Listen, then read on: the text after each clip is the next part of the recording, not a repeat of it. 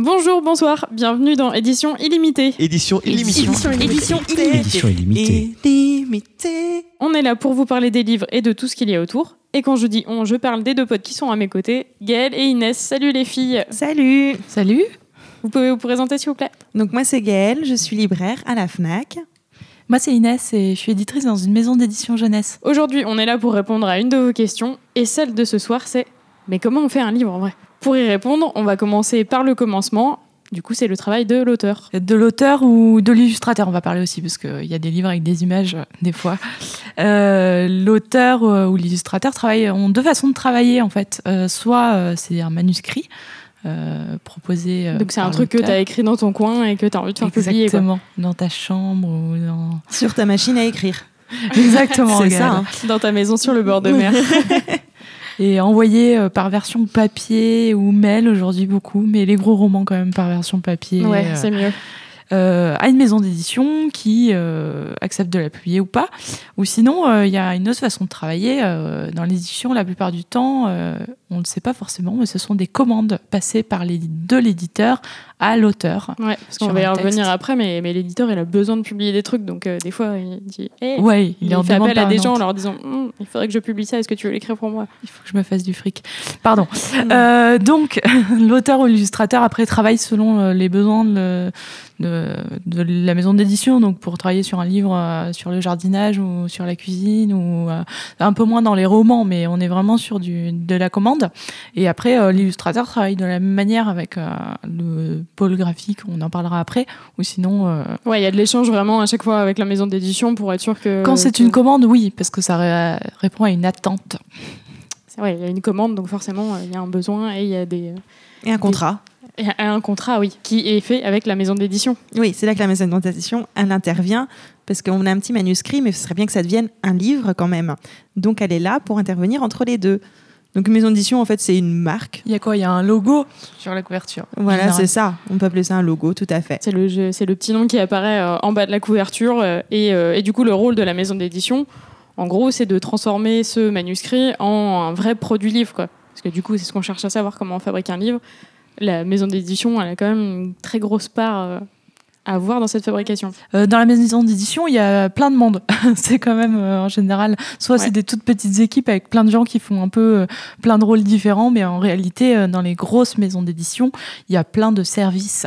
Avec euh, notamment, on va parler d'abord du pôle euh, éditorial, on pourrait dire comme ça, avec donc l'éditeur, les assistants d'édition, euh, qui travaillent donc avec l'auteur, qui travaillent. C'est un peu les chefs d'orchestre. euh, Ouais, c'est eux qui vont aider, c'est eux qui vont aider l'auteur à tirer le meilleur du bouquin, quoi, à faire en sorte que ce soit Exactement. que ce soit le meilleur roman, Ouais. ou que ce soit que tout soit bien rédigé, qu'il n'y ait pas de faute, que que les images aillent bien avec le texte, qui vont C'est lui qui ouais. va faire le suivi en fait du euh, manuscrit jusqu'à ce que euh, ils disent ok euh, c'est bon on a fait le livre qui fait le Ouais. lien avec tous les autres services dont on va parler un petit peu euh, de la maison d'édition mais un éditeur tout seul ne, peut pas complètement complètement travailler Non, du coup, il va travailler euh, en premier lieu avec le pôle graphique. Et euh, dans le pôle graphique, il y a des maquettistes donc, euh, bah, qui vont faire en sorte que ce livre, en plus, il soit joli. Donc, euh, ils vont choisir euh, une jolie typographie, donc euh, une police, un petit truc que vous choisissez dans, Word, euh, du Times ou du ça. euh, Garamond euh, pour les livres plus élégants, des choses avec comme une ça. taille de police Euh, ils vont bosser aussi sur la mise en page, donc euh, comment, comment le texte se est positionné dans la page, comment on met les marges, comment on met les folios. Le folio, c'est le petit mot savant pour dire le numéro de la page. Donc, si vous voulez briller en société, euh, vous pourrez le replacer. Il y a aussi des, des- des titres courants, donc le titre du chapitre qui revient. euh, ça, c'est pour les romans. Après, il va y avoir un peu plus de travail sur des, des romans jeunesse ou des livres pratiques où il va falloir euh, ouais agencer un maximum de contenu. Bah, euh, dès qu'il y a de l'image de toute manière c'est un autre travail au niveau de la maquette parce Ouais, il y a plus de composition, quoi. Et en plus, il y a quand même un petit objectif derrière de euh, rendre le coût de fabrication euh, le moindre possible. Donc, euh, donc, si on peut essayer de réduire le nombre de pages ou euh, de réduire euh, le nombre de couleurs imprimées, bah, c'est- ça va aider à faire gagner un petit peu d'argent, quoi. Donc, euh, après, il y a des maisons qui ont beaucoup de moyens et qui vont faire des très très beaux livres et oui la question ne se pose pas à chaque fois c'est pas, mais, forcément- euh, mais en tout cas, c'est le maquettiste qui va être garant de toutes ces questions de- de- d'ordre de, mise en page. en relation avec euh, la fabrication en fait euh, mais qui est aussi en relation avec l'éditeur, la fabrication. Ouais, euh, tout ce qu'est-ce monde travaille ensemble. Oui, il n'y a pas d'ordre. En fait, on donne un ordre un peu dans, dans cette chaîne du livre, mais euh, on- Mais il y a en- plein de travail qui se fait en parallèle. c'est du ping-pong permanent entre les gens, en fait, et c'est impossible. Puis chaque maison a son fonctionnement, donc. euh, On que- essaye de faire des généralités pour rendre le truc le plus clair possible. Et donc, le pôle fabrication, euh, un fabricant, c'est un peu le métier inconnu euh, dans les maisons d'édition. Ouais. Même des gens qui, qui travaillent avec eux ne savent pas vrai- réellement ce qu'ils font. C'est un peu comme, euh, comme les informaticiens de n'importe quelle boîte. C'est les gens qui font un métier un peu obscur et on ça. sait pas trop ce qu'ils font, mais on sait que c'est bien qu'ils maîtrisent leur truc. Et, euh, On sait qu'ils sont en relation avec les imprimeurs qui vont imprimer et fabriquer le livre. Et on a l'impression que c'est que des gens qui envoient juste un PDF pour qu'ils soient imprimés. Mais c'est quand même plus que ça, un fabricant. C'est celui qui va négocier euh, en fait tout le choix des matériaux, des coûts, surtout quand c'est des livres qui sont Mhm. avec des fabrications particulières, quand il y a des pop-up, des matières, enfin tout ce qui est en les livre pop-up, jeunesse. c'est les jolis livres pour enfants avec euh, des, Du relief. ouais, des Ouais. éléments qui sortent et des petites languettes à tirer, des trucs comme ça. Exactement.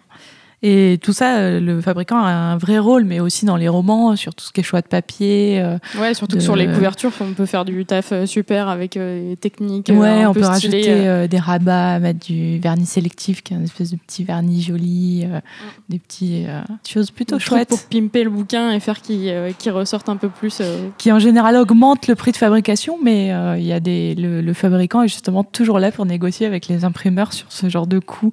Et du coup, ça a un réel impact sur le prix du livre derrière, mais ils font un, sacré boulot. Et du coup, maintenant, on a quelque chose qui ressemble à peu près à un livre, qui ressemble même à un livre. Oui. Mais c'est là qu'intervient du coup le pôle commercial. Bah oui, parce que ce livre, il faut le vendre. Exactement, c'est ça. Ben, dans le pôle commercial, il y a plusieurs parties. Ben, déjà, la partie commerciale, ben, qui pareil, va travailler avec euh, tous les autres pôles. Euh, ben, en partie avec euh, l'éditeur ben, pour définir euh, déjà le tirage, savoir à combien d'exemplaires on, va le- on va le tirer, ce livre. Mm. Donc, estimer que, un oui. petit peu les ventes. Parce que c'est ça, en gros, euh, un bouquin, euh, il va. Soit ça va être un. On vise le. le comme- comment, comment on dit un livre qui se vend beaucoup Je perds mes mots. Le best-seller. C'est de l'anglais, Yeah. je, je perds mon anglais. Euh, et du, ça. coup, euh, du coup, si on fait un best-seller, eh ben, on se dit, ah, on va en tirer énormément, mais derrière, Voilà. il faut être sûr qu'il va y avoir de la clientèle, des gens qui vont l'acheter. Oui, parce qu'on ne sait pas toujours qu'on va faire un best-seller. Il faut savoir qu'il y a des fois aussi des, Donc, des sacrés ratés. Il va falloir estimer ce genre de choses pour, euh, pour tirer le juste nombre de livres euh, qu'on estime pour pouvoir vendre. Et la partie commerciale va aussi charger donc, euh, les échanges avec les représentants. Ça, on va le voir après. Mais ça, on définir vraiment ce qu'on appelle un argumentaire commercial, c'est-à-dire euh, ce livre, euh, voilà les atouts, comment vous allez le vendre Il est auprès trop des bien. libraires. Voilà, il est comme trop si, bien. Si ce livre passait un entretien, quelles seraient ses qualités et ses Eh oui, défauts c'est un peu la même question qu'on lui pose.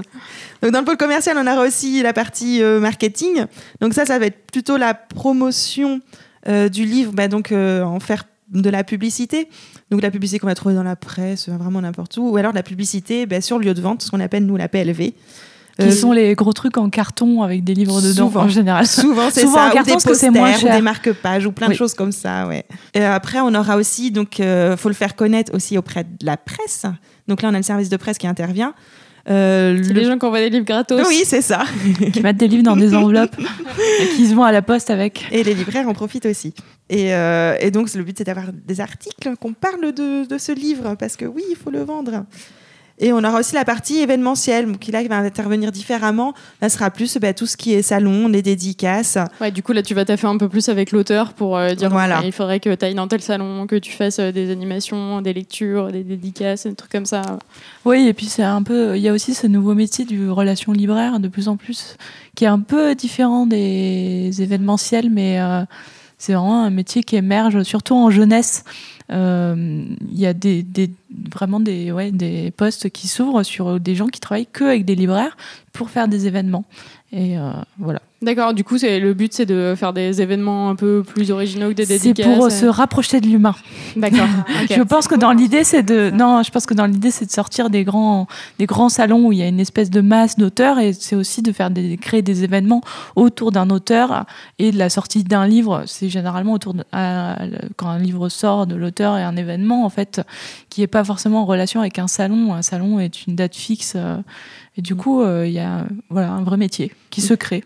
Et donc là, on a l'impression qu'on a fait le tour, mais en fait, il reste des petits pôles aussi parallèles. Ouais, il y a quand même des gens qui Oui. vont venir bosser avec la maison. euh. Il y a plein de choses. En fait, il y a, il y a aussi ceux qui vendent à l'international, qui sont des commerciaux encore, euh, qui vendent les droits des livres dans d'autres maisons d'édition euh, dans Ouais, parce qu'un bouquin, pour qu'il soit publié, euh, qu'il soit traduit en anglais ou des trucs comme ça, en gros, il faut que derrière, il y ait une autre maison d'édition à l'étranger qui rachète les droits parce que l'auteur, il touche des droits d'auteur sur son bouquin et, euh, et du coup, la maison va revendre ça à une maison pour qu'elle puisse exploiter le bouquin. Exactement. Donc ça, ça se fait euh, par des gens qui, qui voyagent et qui vont présenter les, les livres ailleurs. C'est un boulot pas mal. Des Et qui foires. vont aussi euh, dans des foires, ouais, exactement, présenter les livres. Mais euh, donc des fois c'est des services qui sont dans la maison, des fois c'est à l'extérieur, comme d'autres freelances, comme euh, on retrouve souvent des correcteurs ou correctrices euh, qui sont en, en Ça aussi, freelance, c'est un métier à part entière. On n'a pas Ouais. forcément l'impression, mais qui euh, y a sont des un gens peu qui- oubliés, un peu trop souvent, qui enlèvent toutes les petites, euh, ce qu'on appelle les coquilles. Les coquilles, c'est les fautes oubliées dans les livres, Enfin, qui font un, un plus gros travail que les coquilles, mais les coquilles, Oui. c'est ce qui a été oublié Mm. mais euh, qui corrige. Euh, Il y a des graphistes qui travaillent aussi en extérieur, euh, des traducteurs.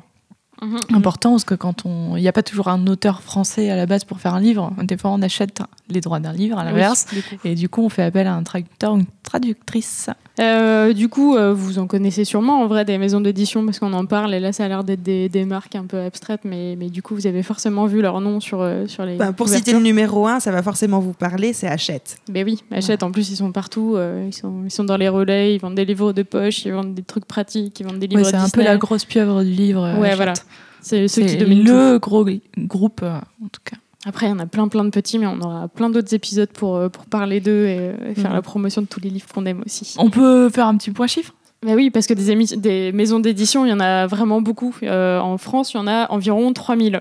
Et euh, sur ces 3000, il y en a que la moitié qui publie un seul livre. Donc ça veut dire Oui, que c'est dingue. Il y a plein de toutes petites maisons Mm. d'édition. c'est ça, c'est peut-être une maison d'édition juste à côté de chez vous qui, a- qui va publier un ou deux livres cette année, mais, euh, mais ça, ça contribue au paysage éditorial français. Euh, et du coup, ça veut aussi dire que euh, bah, y a une très très faible part de ces 3000 maisons d'édition qui publient énormément de livres. Donc euh, le chiffre exact, c'est il y a genre 1% de ces 3000 maisons d'édition qui publient plus de 100 livres par an. Donc là, on est sur euh, vraiment genre deux poids, deux mesures. Quoi. Et au total, on publie à peu près en France 70 000 livres par an et la moitié, c'est de la fiction. Donc des romans, des Ouais. romans jeunesse, enfin tous ces genres de fiction. Quoi. Qu'on oppose aux pratiques et aux essais, trucs dans le genre. Et donc après les maisons d'édition, euh, la suite, c'est qui prend la suite, c'est le diffuseur. Le diffuseur, c'est un peu euh, celui qu'on nous pas qu'on oublie parce qu'il a un rôle très important et il prend une grosse part sur le prix du livre, mais c'est celui qui physiquement est pas tellement là parce que c'est que des commerciaux. Mm. Donc c'est des gens qui traversent la France en voiture avec euh, plein de livres et qui vont rencontrer plein de libraires pour euh, essayer de leur vendre des livres de plein de maisons d'édition en plus. Parce que du coup, c'est des structures un peu particulières dans le sens où euh, bah, il y en a certains qui travaillent pour des gros groupes, mais ils vont quand même représenter plusieurs maisons d'édition, plusieurs genres de livres. Et euh, ils vont travailler autant avec des, euh, des maisons de la presse, des librairies indépendantes, des grandes surfaces spécialisées, c'est le mot pour euh, trucs genre la FNAC ou des trucs comme ça. Et, euh, Et c'est là que les petits argumentaires servent. et voilà. Parce qu'ils peuvent pas tous les lire non plus. Et non, parce que les libraires n'ont pas le temps de tout lire non plus, donc euh, ça va être aux diffuseurs de mettre en avant de la meilleure, de la meilleure manière possible euh, les bouquins qu'il a à vendre pour la maison. Quoi. Ouais, c'est ça, un petit peu. Et puis euh, en général, les diffuseurs, ils sont donc rattachés à, en effet à plusieurs maisons d'édition et ils sont aussi rattachés à un secteur. Parce qu'en effet, ils se baladent en voiture, mais ils traversent pas la France de Lille à Toulouse. Oui, oui, oui, non. oui, oui. Il y a un moment, il faut diviser un peu les tâches parce que sinon Parce qu'il y a beaucoup de librairies quand même. Euh, donc ils sont Mm. rattachés au sud-ouest, sud-est, enfin bon, Mm. etc. Ils traversent etc. des, des petits, des petits villages comme euh, Pérorade, comme euh, aimait le mentionner un de nos professeurs. Petite dédicace. Voilà, à Monsieur Furette. Euh, et donc ce, ce livre, il va être vendu. Il va, il y a un moment, il va falloir qu'il arrive dans les mains de- du libraire et, et même des clients. Mais entre temps, Oui, parce qu'une fois que le diffuseur a pris la commande, qu'est-ce qui se passe? Et oui, qu'est-ce qu'on, est-ce qu'on va envoyer ces livres par la poste? Ben non, parce que c'est Ben des non. gros volumes. Et du coup, qui dit gros volume dit grosse logistique. Donc, il y a ce qu'on appelle des distributeurs. En gros, c'est des, des, des entreprises qui sont spécialisées dans la logistique, euh, la manutention et aussi la facturation. Donc en... en... gros, c'est des gens qui mettent des livres dans des cartons. Bah ouais, ouais. c'est vraiment le dans truc des camions. pas le plus sexy de la chaîne du livre. Mais euh, en gros, euh, du coup, ils réceptionnent les commandes des libraires. Ils réceptionnent d'un autre côté euh, la fabrication qui Oui. a été faite par, par l'imprimerie. Et c'est eux qui vont ben, répartir les stocks de bouquins dans les points de vente qui les demandent. Si la librairie, il y a ce qu'on appelle un système de retour, donc au bout d'un moment, si le livre n'est pas vendu, euh, le libraire a, le- a- a le droit de le retourner et donc il va le renvoyer au distributeur qui va gérer du coup toute la facturation, qui paye qui à quoi.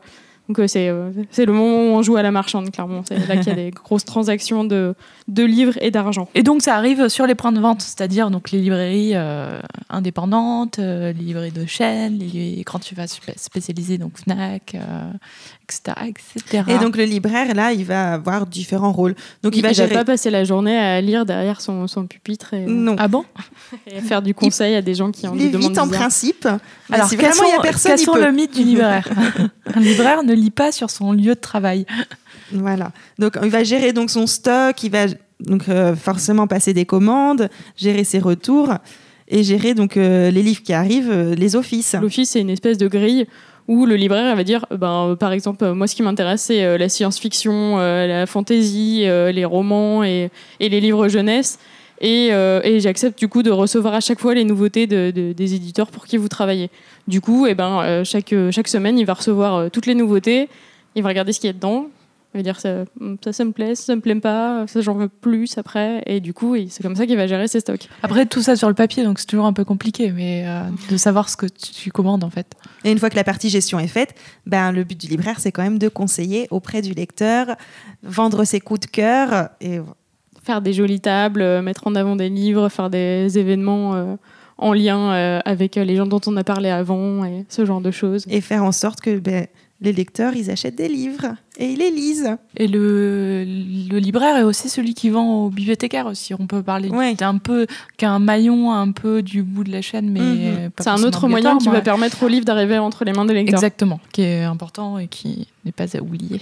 Donc voilà, on a maintenant répondu à la grosse question que vous nous avez posée. Donc pour récapituler, la fabrication d'un livre, c'est un, une des auteurs, des illustrateurs, des illustratrices, mais il y a aussi donc une maison d'édition, un distributeur, un diffuseur et plein de lieux de vente, pas que de vente parce qu'il y a des bibliothèques aussi, et tout ça pour qu'ils finissent dans vos mains, mais aussi dans les nôtres parce que nous aussi on lit des livres. D'ailleurs, les filles, euh, avant de conclure, est-ce que vous avez quelque chose autour du livre à nous raconter? Bah alors moi, en ce moment, je suis en train de colorier des marque-pages.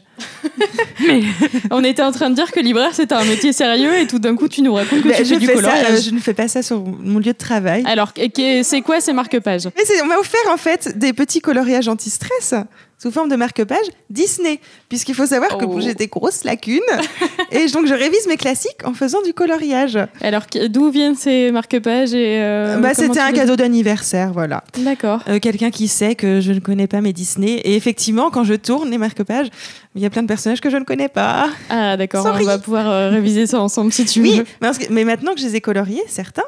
Alors, faut savoir que c'est très moche à la fin. Tu t'es trompé de couleur. Non, non, c'est surtout qu'il- que est-ce que c'est comme le les coup- numéros d'art où tu as des petits, des petits numéros pour non, savoir quelle je couleur choisis mes couleurs et ça me paraît une très bonne idée au début.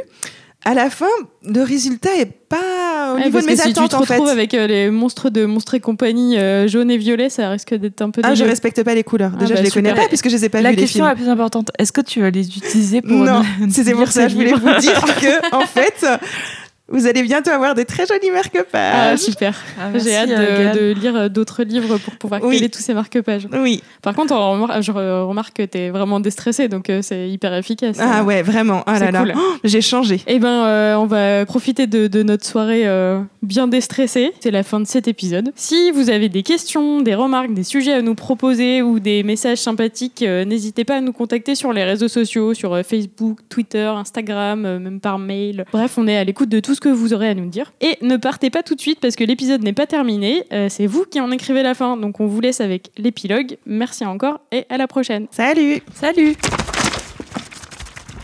Alors mon souvenir le plus marquant lié au livre, c'est euh, de découvrir euh, Le pape des escargots de Vincenot, euh, de lire ça avec plaisir, de me dire Ah, je vais enfin avoir quelque chose de, sympa à, conseiller à mes parents. Et quand je leur en ai parlé, comme d'habitude, ils m'ont répondu quelque chose du genre Ah oui, Henri Vincenot, oui, oui, effectivement, c'est très bien, mais bon, son meilleur bouquin, c'est plutôt Les Étoiles de Compostelle, et puis il a aussi travaillé dans tel et tel domaine. Voilà, c'était impossible de les prendre en défaut sur ce sur ce genre de domaine. Ma position préférée pour lire, c'est euh, vautrer dans un bouquin avec euh, dans un dans un lit avec le bouquin au-dessus. Euh, mon genre de livre préféré, euh, c'est euh, c'est des livres de science-fiction et si c'est possible du cyberpunk. Les livres de, de Walter, de Walter John Williams sont, sont particulièrement intéressants, même s'il faut souvent les lire deux fois pour finir par y comprendre quelque chose. Comment je range mes livres? Alors j'ai une technique de rangement bien à moi. Euh, je les laisse dans mes cartons après avoir déménagé euh, jusqu'à ce que ma compagne en ait marre et finisse par les sortir en les rangeant complètement en vrac. Euh, et après ça, généralement, ben, j'ai la flemme de tout retrier, donc ça reste comme ça. C'est un super système parce que du coup, comme les trucs sont en bordel, on a plus de chances de retrouver quelque chose, de retomber sur quelque chose qu'on ne serait pas forcément allé chercher. Donc c'est une façon de redécouvrir ses propres affaires. Je traite mes livres. euh, il y a eu un temps où je traitais mes livres comme un maniaque, et maintenant je considère qu'il faut qu'ils vivent, euh, qu'il faut leur donner un coup de coude pour marquer la pliure, corner les pages et écrire des conneries dans les marges. Et euh, un jour, je finirai par me faire un tampon rigolo pour dire, pour dire merci de rendre ce livre un jour à Aurélien, parce que finalement, il me reste que mes livres nuls, tous les bons, je les prête et on me les rend jamais. Mon livre le plus abîmé, ça doit être Le Seigneur des Anneaux en édition intégrale parce que c'est super chiant à lire, c'est lourd, ça tombe, euh, les pages se cornent. euh, euh, finalement, les éditions de poche en trois volumes, c'est quand même très très bien. Le dernier livre que j'ai acheté, je ne sais pas, je ne me souviens pas. Qu'est-ce que j'ai acheté? Alors, il n'y a pas de dernier livre que j'ai acheté parce que je n'achète plus rien, je me fais tout offrir. J'ai une pile de livres à lire qui est beaucoup trop grande, qui ne fait que croître. Donc, euh, s'il vous plaît, arrêtez de m'offrir des livres, merci. Euh, mon, moment préféré, mon moment préféré pour lire, c'est euh, c'est au lit pour m'endormir. C'est pour ça que ma pile de livres diminue aussi peu. Du coup, ça laisse un tout petit intervalle de temps pour avancer. Si j'étais un livre, je serais, je serais, voyons, si j'étais un livre, je serais à rebours de Huysmans parce que c'est plein de vocabulaire super compliqué.